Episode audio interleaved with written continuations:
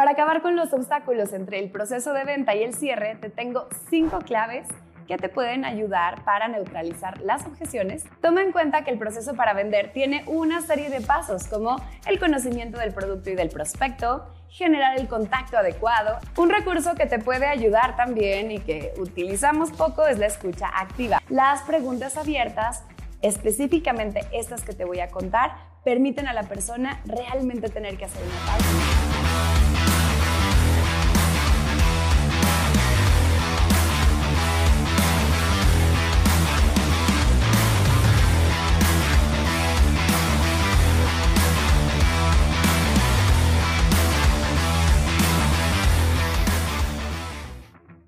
Si tus prospectos no dejan de ponerte pretextos para no comprar tu producto o servicio, pues ya es hora de que sepas esto.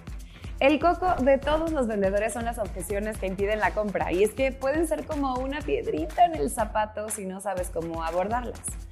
El prospecto siempre va a encontrar razones, motivos, pretextos, miedos ¿no? para no comprar, ya sean que sean reales o que sean falsos. Pueden ser mitos, pueden ser ideas que se han comprado, creencias que vienen de otros compradores. Para acabar con los obstáculos entre el proceso de venta y el cierre, te tengo cinco claves que te pueden ayudar para neutralizar las objeciones y lograr más ventas.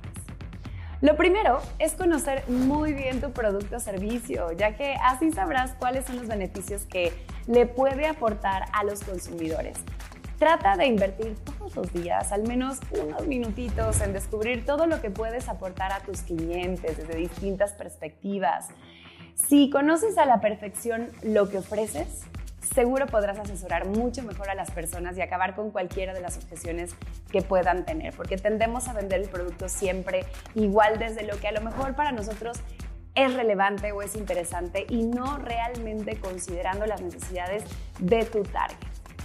El segundo punto es que antes de ofrecer tus servicios, debes conocer a tus clientes potenciales, porque si no, entonces, ¿cómo les vas a ofrecer lo que necesitan? Descubrir cuáles son sus necesidades, cuáles son sus deseos y motivaciones, qué los lleva a la acción, qué los mueve. Ojo, incluso trata de identificar sus necesidades emocionales, aquellas que no se perciben a simple vista, pero que puedes captar a través de sus actitudes, de sus palabras, de sus silencios, su lenguaje no verbal.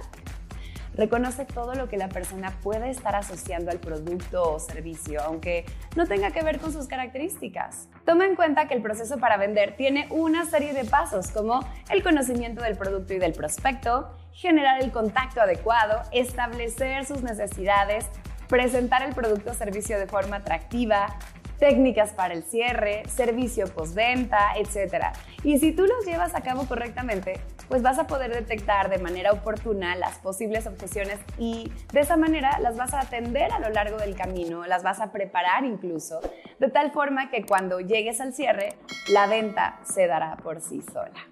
Recuerda, la clave está, precisamente como lo dije, en anticiparte a las objeciones, Pon atención a la hora de detectar cuáles son las verdaderas necesidades del cliente y cuáles son las creencias debilitadoras que tiene normalmente el tipo de gente al que vas dirigido sobre tu producto o sobre tu servicio. Eso que hace que tengan miedo, eso que hace que duden o que sientan que a lo mejor ese servicio no es para, ello, para ellos o que incluso no lo necesitan.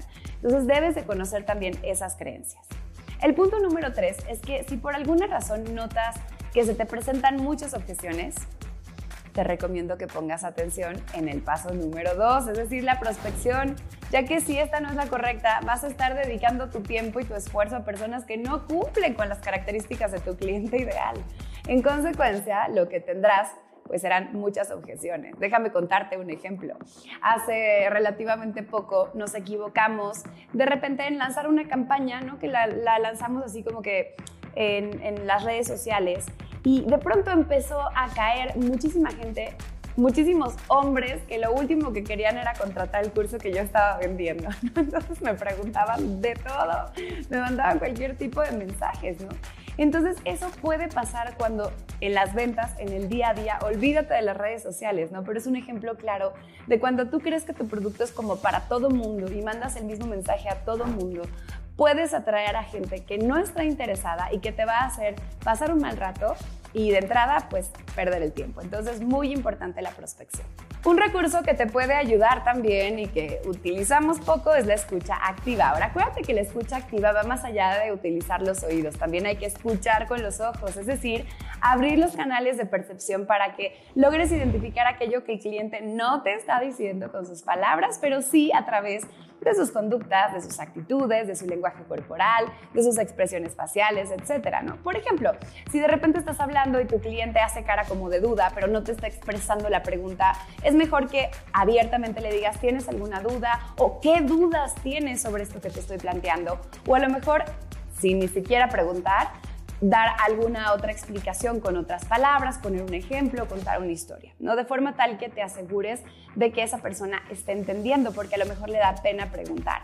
O a lo mejor hiciste un comentario que hizo que la persona se sintiera incómoda y entonces a través de su lenguaje corporal los has hecho para atrás, eh, cruzo los brazos de pronto, que los brazos en sí no significa que estén cerrados, pero si de repente se echa para atrás, cruza los brazos y pone cara como de que ya no está muy cómodo y empieza a ver el reloj, bueno, pues probablemente algo sucedió. Entonces también que estés como muy alerta de los cambios en su conducta y de qué comentarios estás haciendo en ese momento de forma tal que puedas abordarlo.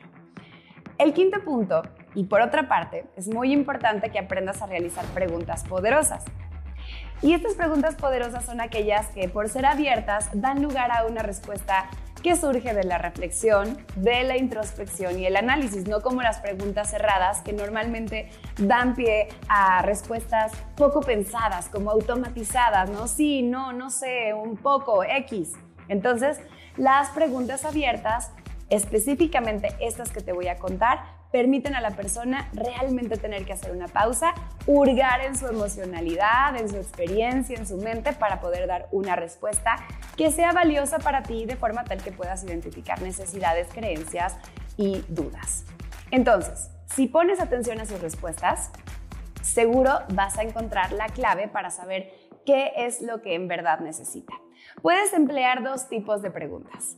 Las de calibración, que comienzan principalmente con las palabras qué y cómo. Por ejemplo, en caso de que estés ofreciendo un producto para el bienestar, podrías preguntar, ¿qué es lo que más te preocupa ahora mismo sobre tu salud y la de los tuyos? O, ¿cómo podrías sentirte mejor y más pleno en tu día a día?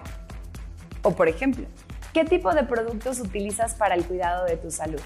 ¿No? En lugar de hacer preguntas que si no empiezan con qué o con cómo, podrían ser tan superficiales como ¿te interesa mi producto? Fíjate qué diferente es. ¿Qué te interesaría más de este producto? O ¿estás buscando algún producto para la salud? O ¿qué tipo de producto para el bienestar y la salud estás buscando? ¿Te fijas? Por otro lado, tenemos las preguntas de aclaración, las cuales las vas a hacer a lo largo de la plática. Y así vas a ayudar al cliente a saberse escuchado, a saberse importante, a saberse comprendido. Si nos sentimos comprendidos por alguien, sentimos que ese alguien puede ayudarnos, puede darnos lo que necesitamos. Y de esta forma vas a generar confianza y vas a hacer que la persona, aún teniendo muchas dudas, si confía en ti, muy posiblemente, uno, o te las plantee, o dos, sencillamente las deje de lado porque se siente cuidado, protegido y comprendido por ti. Además, estas preguntas te van a ayudar a esclarecer cualquier tipo de ambigüedad o de malos entendidos, ya que le permitirás al cliente profundizar en cierta información que puede ser relevante para servirle mejor. Por ejemplo, le puedes preguntar algo como, dices que no te interesan este tipo de productos. ¿Qué experiencia has tenido anteriormente? Lo que estoy haciendo aquí es parafrasear o repetir brevemente la respuesta que el cliente me dio a una de mis preguntas y a continuación hacer otra pregunta. Lo que sucede muchas veces es que cuando nos escuchamos en las palabras de los demás, ¿no? cuando alguien nos parafrasea, repite lo que acabamos de decir, nos damos cuenta de gaps de información, de información confusa o de malentendidos que pudieran haberse creado en la conversación. Entonces, cuando tú haces este tipo de preguntas de aclaración, le das precisamente la oportunidad al cliente de escucharse a través de tus palabras. Ahora te invito a que hagas el siguiente ejercicio. Realiza una lista de por lo menos 10 preguntas de calibración, las que comienzan con las palabras qué y cómo, ¿te acuerdas? Que te puedan ayudar a identificar las necesidades y creencias de tus clientes potenciales. De esta manera vas a conseguir atenderlas de manera oportuna para que al cierre de la venta se te presenten menos objeciones. Y si se te presentan las objeciones, bueno, pues también te dejo por aquí, en algún lado, aquí arriba o aquí abajo, el enlace para que puedas ver la masterclass que di hace algunos días aquí mismo en YouTube, completamente gratuita, que se trata justo sobre cómo neutralizar los pretextos de tus prospectos para convertirlos en clientes. Suscríbete a mi canal y ten más información porque aparte, ¿qué crees? Ya estamos por llegar a 10.000 suscriptores y va a haber muchas sorpresas pero solamente para los suscriptores.